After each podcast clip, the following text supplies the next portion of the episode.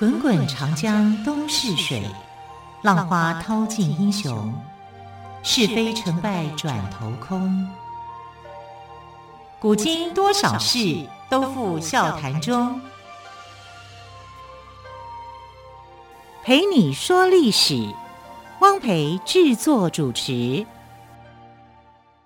欢迎朋友们收听今天的《陪你说历史》节目，我是汪培。同样再次为朋友们邀请到历史专栏作家于远炫老师来到我们节目当中。老师好，主持人好，听众朋友大家好。老师今天好像要来跟大家说书离子的故事。我们对书离子的认识也是来自于《芈月传》啊，我是说我啦。对。那么我觉得他好忠心。对，但你要知道哦，书离子他其实在民间信仰里面是非常不简单的人物啊，因为他是风水师的祖师爷。风水师的祖师爷。对。就是我们说的看风水的吗？对，看风水啊，看命相啊，看堪舆啊，尤其是堪舆看风水的这个。那不是鬼谷子吗？呃，不是，鬼谷子也有人说他是哈、啊，但他也是其中一个。是、啊，就是真正的来讲，因为他被秦国人称为智囊。嗯，哦、啊，智囊很多人现在都讲智囊已经惯用了，对？但是第一个智囊出现的就是苏离子。好、啊，那苏离子他是这个秦孝公的儿子。也就是呃秦惠文王的义母的弟弟，弟弟，好、啊，他跟他这个弟弟感情非常好，非常的深刻。好、啊，他的名字叫做公子吉。那因为秦国是嬴姓嘛，所以你可以知道说，嗯、其实他的本名就叫嬴吉，疾病的疾，疾病的疾。哈、哦啊，那因为呢，他就叫呃苏里先生，所以大家都叫他苏里子，苏里子。哈、啊，那他也很习惯用这样的一个名字啊来行走江湖。那他一生当中呢，他辅佐过秦惠文王、秦武王然后见证过秦国的季军之乱啊，之后辅佐秦昭襄王，一直到他生病过世为止。所以你看他辅佐这么多的王，然后他是非常的忠心耿耿，王叔啊啊，所以他的这个呃，在他临终的时候呢，他就预言了一件事情，就说他的死后，他的坟地。会被天子的宫殿夹击，哎，结果后来汉朝建立了。汉朝建立以后呢，书离子的坟墓呢，就正好夹在哪里呢？夹在长乐宫跟未央宫之间，啊，就就就这么刚好。因为他在的时候，谁知道长乐宫跟未央宫啊？啊，可是等到秦国灭亡以后，汉朝建立起来以后啊，建了两个宫殿，刚好就把他的坟墓夹在两个中间里面。这个是他过世前他就已经预言了，所以你看他很准确吧？啊，所以就被算命师的啊，被风水师啊，被堪舆师啊，就视为是他们的共同的这个祖师爷，因为他太厉害了啊，预言的事情啊，所以呃，我们来看这个书离子啊，他被称为叫做智囊的原因，是因为这个人非常的机智啊，所以呃。感觉到看到他，就觉得他脑子里面好像出了很多的智慧啊，有很多的想法是跟人家很不一样的啊。那我们现在来看“智囊”这两个字，已经啊不是他的专用了啊，因为有很多人也被称为叫做智囊，像西汉的曹错，还有《水浒传》里面的这个军师吴用啊，都被称为叫做智囊。所以“智囊”呢，已经不是他的一个代称了。但是第一个智囊。讲的就是呃秦朝的这个啊秦国的这个呃很厉害的这个呃王叔啊书离子，书离子呢呃他总是有很多的锦囊妙计，当你觉得你需要帮忙的时候，或者是像他的哥哥需要跟他请益的时候，哎他就是主意就出现了。现在我们来讲，他就是点子王啦，有很多的好点子。啊，让大家觉得说，哎，这个是可以用的。好，所以呢，他帮助秦国开疆辟土，然后他的兄长秦惠文王，秦惠文王啊，叫做嬴驷嘛。那嬴驷之所以会有成就，其实是因为他的弟弟帮助了很多。但你说，就是书离子嘛？对对对，你说，呃，宣太后有没有帮忙？也有一点啊，但是大多数来讲，都还是他。好，他的这个成就是很高的。那秦惠文王做了一件事情，就是杀了这个商鞅啊，因为他跟商鞅有仇嘛。可是他还是呃延续这个商鞅的这个法律制度啊，然后重用张仪为相。那重用张仪以后呢，书离子的角色地位啊，就开始就慢慢的就有一些变化。因为张仪这个人呢，脑筋也灵活啊，所以他等于算是书离子的另外一面。啊，书离子是他的这个呃王室里面的这个智囊，可是呢，张仪就可以像他像是他的这种民间的智囊一样，他有两个智囊，两智囊双大保险啊，让秦国变得强大。那苏离子跟惠文王啊，虽然不是亲兄弟哦，可是苏离子对他却是非常的忠心耿耿啊。那这个人对秦国的王室，他也是比较周到的啊，因为他比较观念上面某个程度来讲啊，是比较保守一点的。哈，也因为这样子，他跟商鞅也不合啦啊，因为他哥哥看不惯的人，他也看不惯。但是商鞅留下来的这些可以让秦国富强的方法，他还是用。啊，因为呃还是好用嘛，对不对？有一些一些成果的。那书离子呢，不是说他只是一个智囊的角色，其实他也是一个将军，他可以去带兵打仗的。好，在先秦以前啊，这些啊，你看他好像会出主意、嘴巴胡说八道的这些纵横家们，其实呢都会被赋予带兵打仗的责任。就如果你说服我。那你就去，我就会派你当做是将军，你就去打，啊，其实他们会这样子。那你打败了怎么样？打败就砍头啊。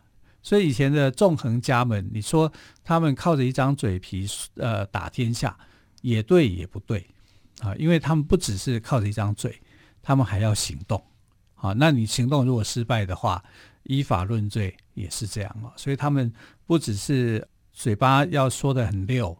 但其实他们还是冒着这个生命的危险的，啊，他们也是要去打仗。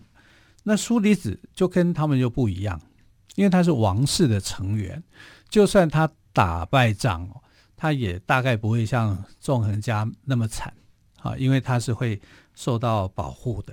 所以苏离子不只是一个能说善道的人，还是一个骁勇的战将。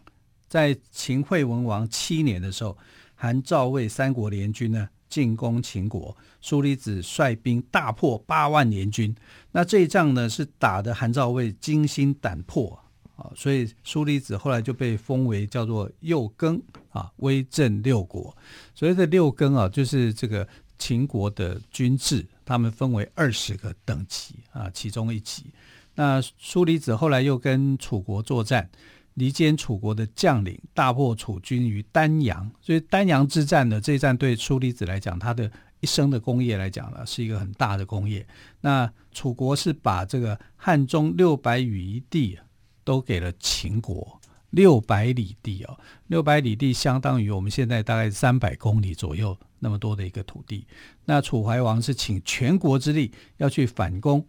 结果又被苏离子大败于蓝田，所以丹阳之战、蓝田之战，哈，这两场的重要的战役都是苏离子大胜。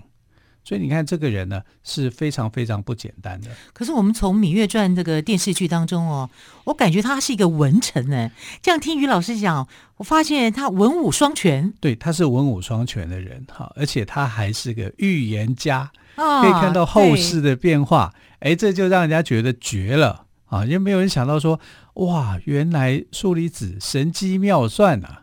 那你怎么没有算到说芈月有一天会当家 啊？所以有时候千算万算的，就是你到底要算到算成自己的时候呢，可能就会有一些盲点所在了。哈、嗯啊，我觉得看《芈月传》，我自己在看《芈月传》的时候，看到书离子那个那个演员在演的时候，我觉得他演的很真实。对。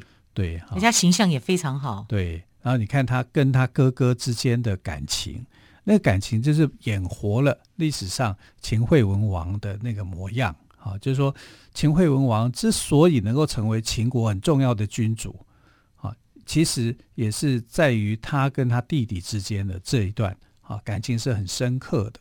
然后你可以看到说秦国有他很不一样的一面。啊！但我每次看秦惠文王那个角色的时候，觉得秦惠文王，你看前面那一段，他讨厌商鞅，讨厌成那个样子，对不对？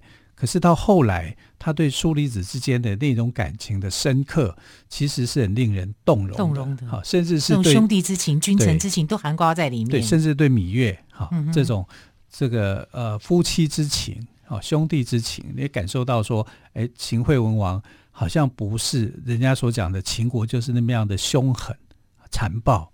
其实我自己也是觉得是这样，因为我自己在读《诗经》的时候，最美的诗词其实都是来自于秦国的歌谣。秦国的歌谣有好多都好美，非常美，对，非常非常优美的。因为这个地方的人呢、啊、比较淳朴。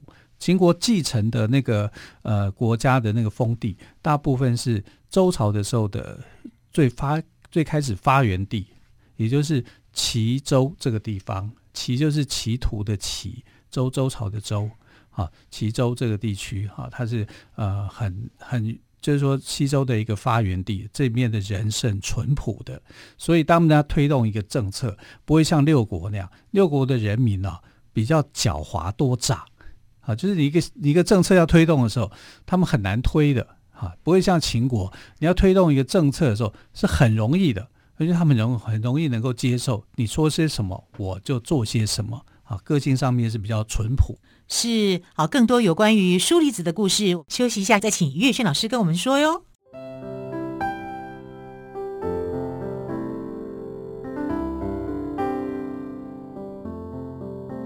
听见台北的声音，拥有颗热情的心，有爱与梦想的电台，台北广播 FM 九三点一。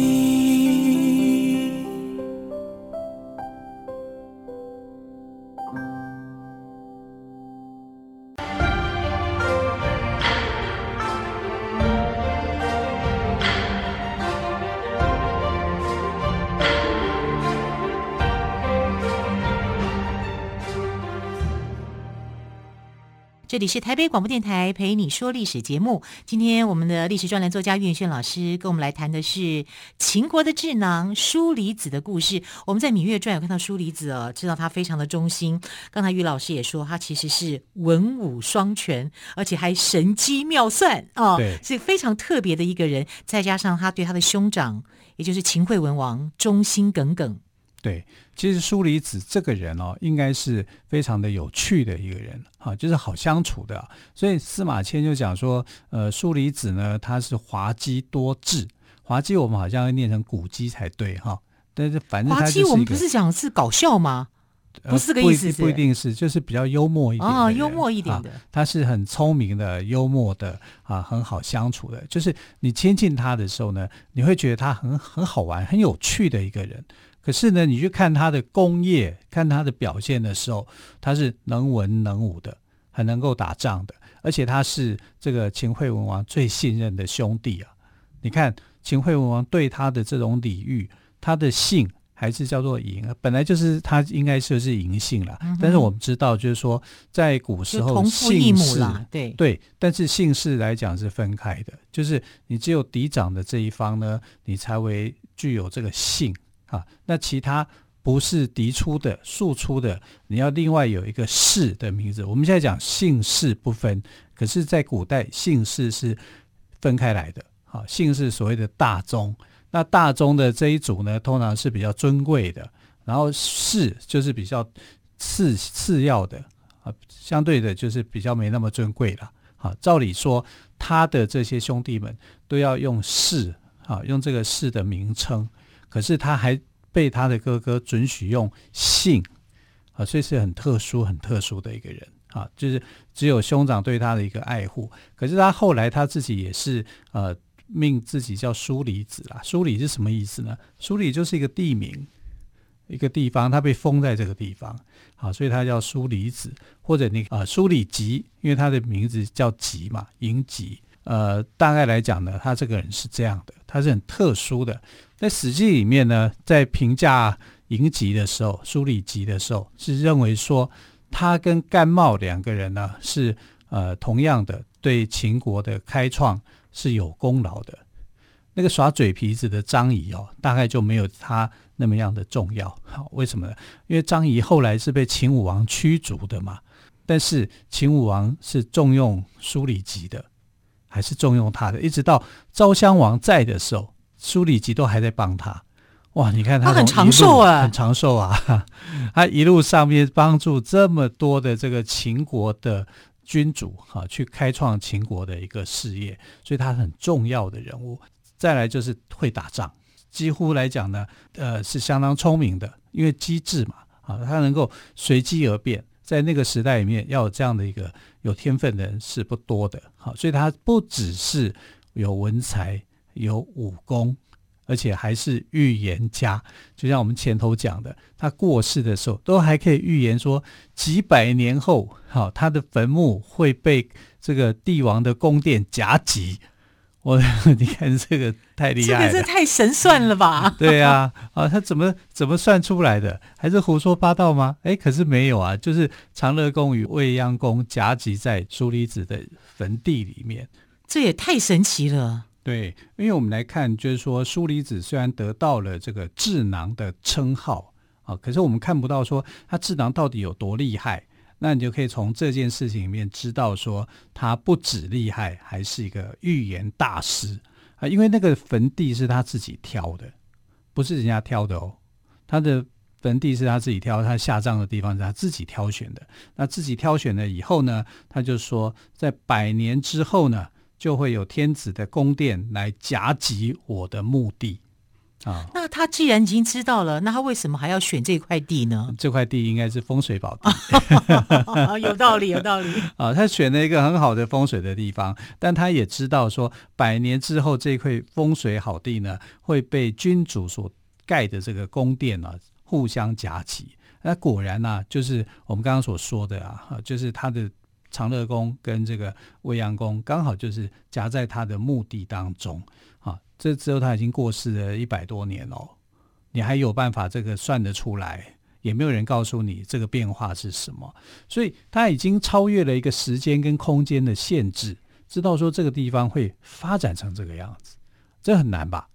我们现在来讲可能会有时候会觉得说，哎，可能我们想想看，四五十年以前我们所住的地方，比如像我住内湖。内湖会是什么地方呢？啊，就是一片这个山很多，对不对？田，水很多，水很多。你怎么会想到说它会发展的很好？绝对不会。所以你就不能当投资客。对，就是你不会去想到这里的时空变化。可是，在书离子的脑海里面呢，他其实是有看到那个时间跟空间的变化，知道说它会变成什么样子，就好像他来过一样。啊，然后但他也不明说，就是说我百岁之后，一百年之后，你们再来看看我挑选的这块墓地，它会有变化的啊，它变成了是天子的宫殿，我在夹在这个宫殿的中间，这很厉害的。所以为什么他是堪舆学家所尊奉的一个祖师爷？因为认为说他在这一方面的成就是很大的，没有几个人有办法看出来说。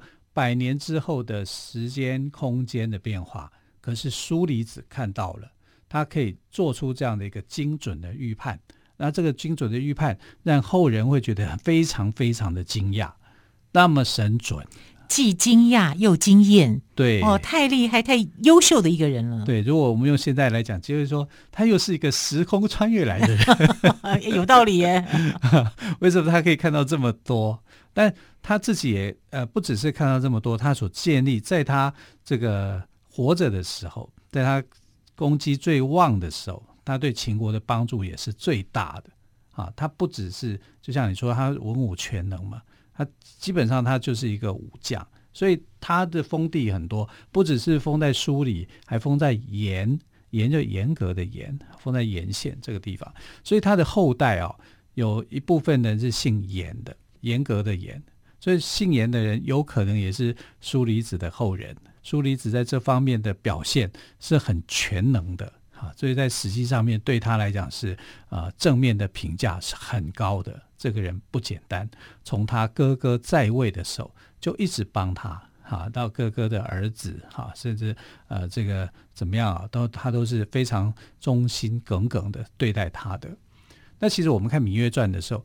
《芈月传》里面的苏离子有一段的时间没有很喜欢芈月，对不对？啊，认为说芈月这个人比较狡诈，有很多的手段，啊，那不是他很喜欢的。然后他对宗主有很多的迫害，啊，某个角度他是很不喜欢的，啊，可是后来他还是这个成全了芈月，去帮助了芈月，原因是什么？昭襄王，啊，昭襄王是秦国的公室，也就是说他是正统出来的，他就一定会去维护他的，啊，所以看苏离子的时候，因为芈月要杀所有的公子嘛。对呀、啊，所以苏离子反对，对，因为他们都是认为他是秦王的血脉嘛。对，所以你看他的这个，呃，他对芈月其实某个程度来说是有点介意的、嗯、啊，但他对这个昭襄王还是很忠心耿耿的。对啊，所以这个人来讲呢，在那个时代里面，确实是一个呃有一些光芒在的。如果没有《芈月传》的话，恐怕你要去认识苏苏离子。很有限，我们很少会去刻意认识这个人了。对，啊，可是等你认识他了以后，就发现说，哦，了不起，原来书本上没有写到的这个人，他是有他的很辉煌的一生的，没错，啊，是很不容易、不简单的，啊，所以我们常常就是书本根本没有讲到、说到的人，其实在历史上他可能是。占有他一席之位的，只是我们没有去发现，不晓得而已。对对对。好，秦国呢，在战国的中后期哦，被称为是虎狼之国。那书离子呢，也被视为是狡诈之徒。可是，在秦国的人来讲呢，却称书离子是智囊。